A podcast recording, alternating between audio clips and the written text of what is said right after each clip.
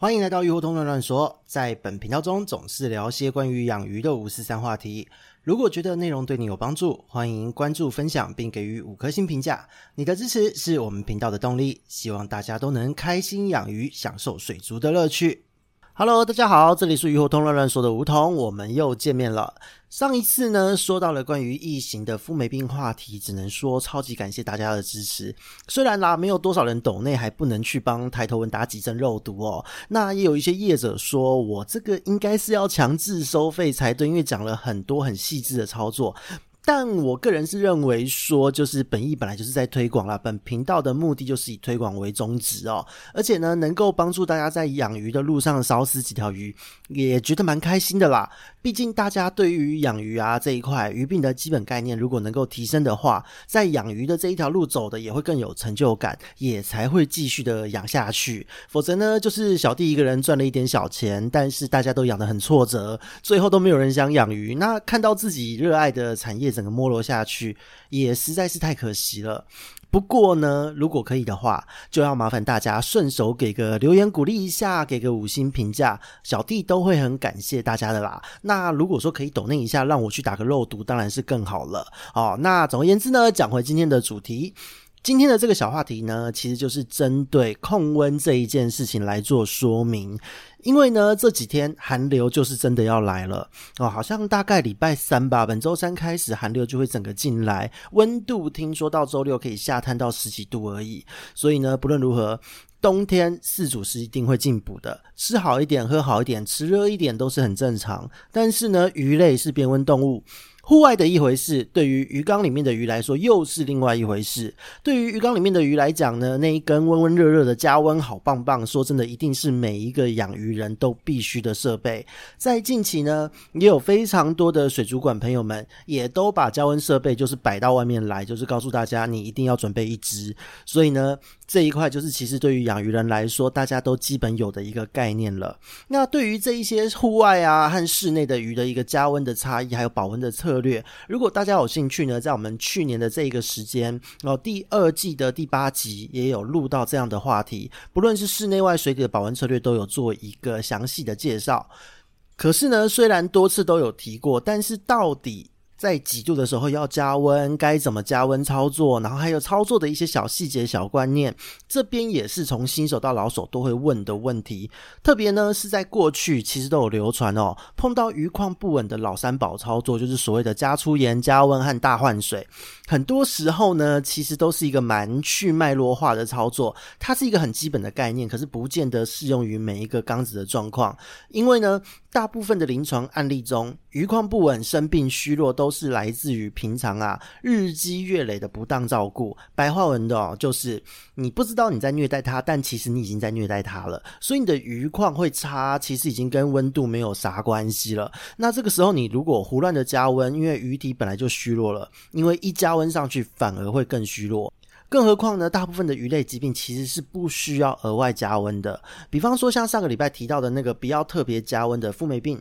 还有就是在小型鱼、中小型鱼高死亡率的柱状病等，都是你只要一升温，它一定给你死一票的这些疾病。所以呢，今天呢，就来针对这一个控温哦，进入寒流来的这个季节之前，先跟大家说一些关于控温的小细节。那也请大家先抛弃所谓的老三宝操作这样的概念，也一起先来用个十多分。分钟来刷新一些小小的观念。那如果说能够避免鱼只因为你的不当加温而往生的这样的状况呢，就是再好不过了哦，就有帮到大家了。所以呢，就进入我们今天的正题。首先是要讲到几度要加温。那不论如何呢，这边一律都是推荐大家二十四度正负二就是一个最佳的温度。也就是二十二到二十六度的区间会是最好的饲养温度。那我这边呢，一般都会建议哦，如果你是刚子多的朋友，如果你有一定的饲养经验，建议就是以二十二度比较好。因为呢，一来是省电费，再来是因为温度偏低一点点，它的活力不会变得特别差。再来就是因为它的代谢效率实际上是会变慢一点点的，所以你的这个饲料费用也可以低一点，因为喂食频率不用那么高。那再来就是因为温度整体来讲，二十二度的水温，它的温度偏低。当你今天在换水的时候，你注水的同时呢，它也比较不会受到气温和水温的影响，因为当寒流来时，水会非常的冰冷哦，我们四组的手都不太想摸到这个水了。那但是呢，如果你的鱼已经适应偏低的温度，当你今天低温下去，它只是短暂的降温震荡一下下而已。其实对于鱼本身来说是没有问题的，它不会有过大的负担哦。这一块是在温度的基本概念。那再来是，如果是比较没有经验的新手朋友。建议你把水温设定在二十四度左右，同时呢，你一样要稍微减少哈，相较于夏天热的时候，稍微减少喂食量和换水量。那如果今天你养鱼也累积了一点点的经验，可能要脱离新手了，那么你还是可以稍微大换水。如果你的经验比较偏低，或是你完全就是新手上路，那你大概把水每一次换就换三分之一到二分之一的量就好。那也尽量要避免在就是寒流来袭、低温特报的当下去做这一。些操作，那为什么会做这个建议呢？就是因为这一个温度哦，如果万一真的生病了，部分疾病的初期，你是可以有往上提高温度的这个操作空间。再来就是，如果你的换水量稍微少一点点的时候，真的就是你可能操作有 lost 掉，或是有残饵问题、水污染了，你万一在寒流来的时候不得不快速操作，也不至于因为这一个巧合造成鱼紧迫，进而出问题的状况。那毕竟并不是每一位饲主哦，都是可以准备额外的养水桶，还可以把这边预先升温哦。有一些饲主真的就是直接水就这么加下去了。所以呢，总而言之，让自己更方便操作，保留操作的空间是让你养鱼能够轻松的第一要件哦。那再来呢，其次就是要讲到该怎么加温，因为加温棒在水里面哦，不论它今天是哪一种的材质和它的加温原理，随便。为了让温度能够更快的达到你的设定的这个温度目标，建议各位朋友们。加温棒你都把它摆横的哦，因为当你放横的的状态之下，你把它放在过滤器水流比较强的地方，就是水流过滤器水流出来会冲刷到的这个地方，它会有一个最好的加温效率。而且呢，在换水的时候，因为它是摆横的，所以你水位整个降低，它不见得会整根露出水面而产生温差，操作上也会更为轻松一些。那这也是因为呢，大部分的鱼缸的加温管它都是采用石英管的设计，特别是中小型的鱼缸哦。那如果说你在完全降温前呢，接触到空气，然后呢又很快的注入冰冷的水，很可能会因为石英管本身热胀冷缩的这个原理而发生破裂或爆炸的状况。那至于鱼缸吸附的位置呢，一般来讲都会建议各位哦，把加温棒吸附在鱼缸的长面或是宽面，总而言之就是水流会冲刷到的地方。然后呢，你从鱼缸的底部开始算起，约三分之一的鱼缸高度，你把这一个加温棒吸附在这边。它就是一个比较良好的位置，那真的很不建议，就是你直接埋入底沙，你这个很容易会造成加热不均匀的状况发生。那再来就是呢，一定要提醒大家，在操作的部分。加温棒的插头，不论你今天是要拔掉还是插上去让它运转，总之你需要做这一系列动作的时候，就是要让加温棒泡在水里就对了。你今天让加温棒泡在水里的时候插上插头，让加温棒泡在水里的时候拔掉插头，都一定要记得加温棒就是在水里，不要让它离水。那如果说你今天用的是有含有感温器的这一种加温设备，一样不要让它离水就对了。因为呢，如果今天它误判了温度，那你换水的操作慢了一点，你让加温棒离开水面，因为空气很冷，它会一直持续的加温。那这个时候你的鱼缸温度可能会异常。对于鱼类来说，更因为水位降低，你在换水的时候水位降低哦，会让你的鱼容易有烫伤的状况发生。所以这个部分是该怎么加温、该怎么做的一个基本逻辑。那再来就是操作的一个小细节了。除了说刚刚我们前面提到的，你要横摆。把它放在水流的冲刷处，只要你有通电呢，一定是棒子本人是在水里面。那再来就是还有一些操作的更小的细节要告知大家。首先是在挑选的时候，选购的时候，除非你是小鱼缸哦，你只养小型鱼，否则请务必选择就是有保护套，一个黑色保护套的加温棒。因为鱼呢，被胶棒烫到时候的伤口，其实这个逻辑就很像是人被烙铁给烫到，或是被机车排气管给烫到一样，那都是会永久留下疤痕的，是不可能恢复的。特别是说，如果你是养魟鱼啊、鲶鱼之类的，喜欢乱钻啊、卡在那边睡觉，或是看到东西就要包一下、盖一下的生物。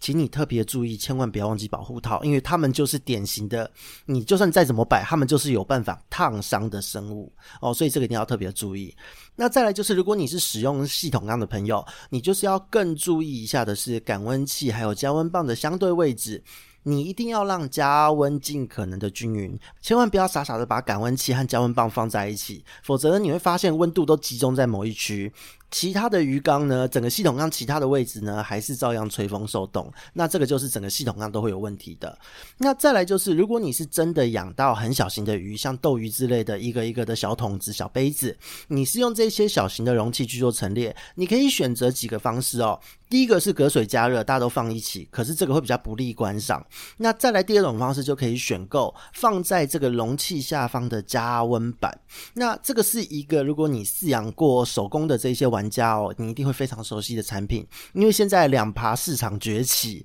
特别是豹纹手工，很多都是使用加温板放置在它的这个饲养容器的下方进行加温。所以呢，这一个策略在养鱼方面也是可以用的哦。只要你有加温板，你几个缸子几个桶子都是可以做运作的，它可以帮助你在冬天很好的维持水温。你只要做好挡风呢，也不至于一直启动，让你的电费整个炸开哦。它是有这样的一个用途在的。那再来就是有一些人会担心，如果感温设备坏掉，或是我的加温棒异常，一次的煮鱼汤异常升温就会炸掉了。那这个时候该怎么办？如果说你真的担心煮鱼汤的问题，你可以使用两台具备感温装置的设备互相连接，以利在温度异常的时候啊，你能够有更多一层的保护，让你的鱼不会被煮成汤。所以这个部分就是一个基本的小小操作细节。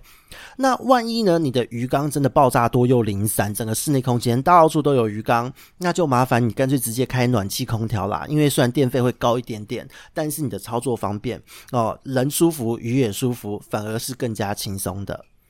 那讲到这边呢，其实相信很多的听众都会觉得说，好像内容这一集有点太新手了，都很基本的观念，和上一集肤霉病的 level 落差有点大。特别是说，本频道有蛮多的业者、专家、学者、前辈们都有在收听，所以呢，呃，还是要额外说说一些进阶的内容，也就是在加温判断的部分了。那这个部分是怎么样的话题呢？就是所谓的鱼病到底能不能加温这个话题。这一直以来都是大家在讨论区喋喋不休的一个话题，讨论比战什么都来。那今天呢，也就顺道来说说鱼饼到底能不能加温的一个逻辑。首先呢，在讲这个话题前，我们得先理解一件事：加温这一个事情，它影响的层面很广哦，因为所有的生物啊，它都是跟着温度在跑，特别是说在水里的动物都是变温动物。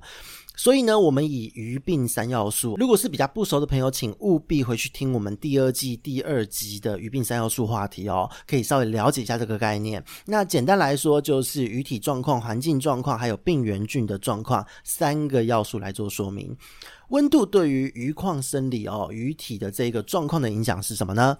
以绝大部分啊能够在市面上流通的观赏鱼来讲哦，水温其实二十二到二十四度，它的代谢大致上都是正常的。二十四到二十六度，普遍来讲都是可以适应。但是呢，有一些鱼种会开始有紧迫的状况发生，比方说像鯛类的啊，或是像一些什么七彩神仙呐、啊，或是说像一些呃河豚这一类的鱼种，它就会开始逐渐的紧迫。那到了二十六度以上，紧迫还有维生素体内维生素能量的这些养分的消耗都会加快，而且呢，因为二十六度以上内分泌会关系到它的雄激素的这个作用哦。二十六度以上开始，你会发现雄鱼的攻击性会开始变得比较高。那同时间呢，就是随着它的这个温度变高啊，新陈代谢效率也会变快。如果说你的鱼体状况，因为你的长期喂食偏差等等等，养殖的管理不当哦，它营养不足，或是说鱼本身就有生病，甚至是说你有使用药物，那在一连串的作用之下，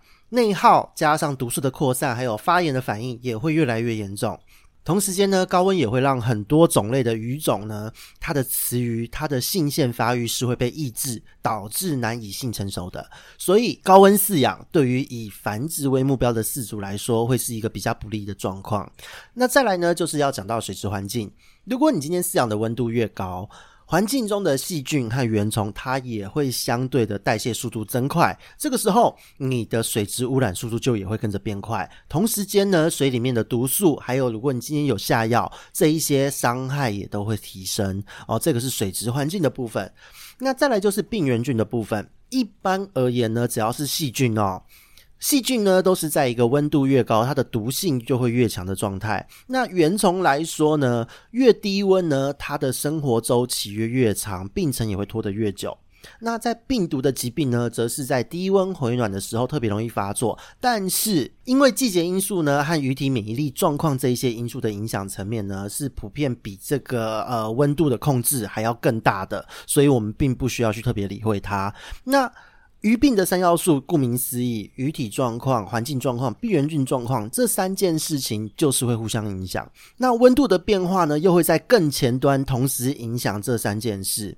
所以呢，光以水质环境来说好了，你基本上就是一个越高温越危险的状态啊。而且呢，环境常在的这一些病原菌们，就是更容易会造成问题哦。这一些环境常在的病原菌，它平常就存在了，本来没事。但是如果因为高温，它的活力上升，它的量变多，你又没有好好的清理环境，那这个时候这一些病原菌们就很容易会上到鱼的身上。所以呢，考量到这一个点，再切入到疾病本身，其实就我们刚刚的介绍，就逻辑上而言呢，只有原虫是比较适合升温的这个治疗方式。那如果是细菌呢，升温基本上都完蛋了哦。那再来就是要讲到鱼体了。以鱼体来讲，它是没有一个绝对值。为什么我们会特别这样子讲呢？因为假设今天你得到的是白点病，好了，是一个很常见的一个疾病。那白点病的确透过加温，它是属于原虫性的疾病，你透过加温缩短它的生活史，是可以减少它在鱼缸中传播的机会，还有它染病的这个时间。那这时候是可以减少伤害的。可是呢，如果你的鱼平常就习惯二十八度的高温饲养，你又长期让它营养偏差，哦，可能喂食的饵料不对，饵料氧化了没有发现，那这个时候呢，你会发现在这个高温饲养，理论上在这个温度之下是不容易得白点病的。但是在二十八度还得到白点病的话，这基本上代表什么？你的鱼体已经烂透了，它的体质已经很差，免疫力很差了。那这个时候呢，你今天得到了病，你难道还要再加温吗？万一你一加温上去，很有可能直接就是体况烂掉，鱼会暴毙给你看。万一呢，你再加上药物和盐巴的共同治疗，因为它的身体体质已经很差，药物也是有毒的，盐巴是需要能量去调节它的渗透压的，所以呢，这时候。爆掉的机会会更高。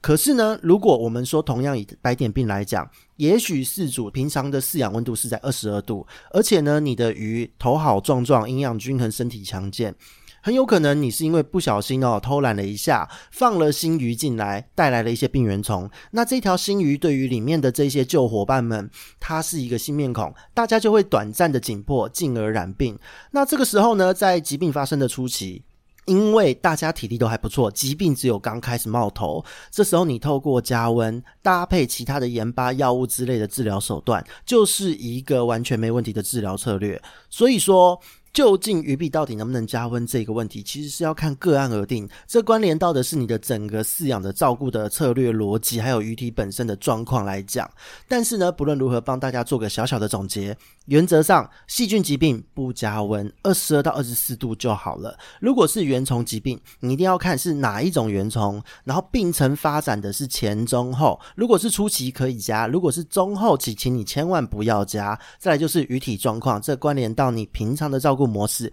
你给他造就了什么样的身体状况哦？所以这个部分也会有影响。再来就是药物的种类，如果你要使用药物，也会有影响。一般来讲，很多的药物都是越高温毒性会越强，同时鱼体本身对于药物的代谢能力也会越差。所以呢，这也是在原虫疾病方面要特别做评估的一个重点。那整体而言呢，以初期就真的是在初期原虫的初期，你稍微拉高到二十六，但你如果照顾的这个体质鱼体状况够好，甚至可以在更高温一点去处理它都没有问题的。但是呢，如果你已经拖了几天，请你务必维持在二十二到二十四度为佳，因为呢，就是如同上一集的富美病一般，在低温的操作之下呢，它其实是一个帮你争取到更多缓冲时间、操作空间的一个设定。当然，这边也会有朋友讲，特别是很多的一些老玩家们，大家都会很疑惑的一个点，诶，好像升高温比较好啊，就是鱼会好的比较快，而且鱼普遍活力也会比较好。那很多人都这么做，那鱼也没有立刻死掉啊。而且看资料，有一些鱼生存的地方，那个采集的照片或者去现场去做调查，都发现那个温度都是三十一度啊，三十二度。那这个部分就是为什么鱼我还会要求它要温度低一点呢？因为呢，这个地方就是一定要提醒各位了。很多呢，我们在判断一个温度的设定到底好或不好。我们是把疾病病原菌本身的特性、水质的状况、管理的状况，还有你鱼体本身的状况来搭配起来交互比对的。那高温造成的影响呢？它其实不是说会立刻爆炸，而是说它会增加你出事暴毙各式各样的机会。而且呢，也因为高温会让这一切事情发生的很快，你没有任何操作上缓冲的空间。那这边也要跟各位强调。毕竟呢，我们养的是观赏鱼，我们是希望作为宠物来饲养，要让他们开心的活下去哦。最好还能生一些小鱼，而不是拿来当做食用鱼。反正就是高强度操作、高强度喂食，短命也没差。反正呢，了不起一年两年，我就要让它出货杀来吃哦。我们养观赏鱼不是这样的逻辑，所以呢。二十四度正负二的温度设定呢，基本上是一个进可攻退可守哦，有操作的这个空间，同时符合养殖管理的策略，还有也是符合鱼类生理运作的一个温度区间。因为呢，就像刚刚讲到的，也许产地你采集到的这个时间它是三十度、三十二度，但是请千万不要忘记了，今天即使是热带地区，它也有日夜温差，还有就是雨季、旱季的差别。水温呢，它是浮动的。你现在测定它三十度、三十二度，不代表它深夜的时候、下雨的时候也是这个温度。如果今天你以为中午时间或是早上太阳直射的时候，你去测三十二度，那你一定要务必看一下，你是在阳光直晒的区域呢采集到这个鱼，而且还是水的表层采集到鱼，还是说在这一个温度区间，你今天是在野外的这一个树荫的空间，或是比较深水的水域才看到这个鱼？哦，这其实就是因为鱼为了躲避这一个表面的高温。所以躲到了阴凉处，而且不在阳光直晒的地方活动的这个逻辑。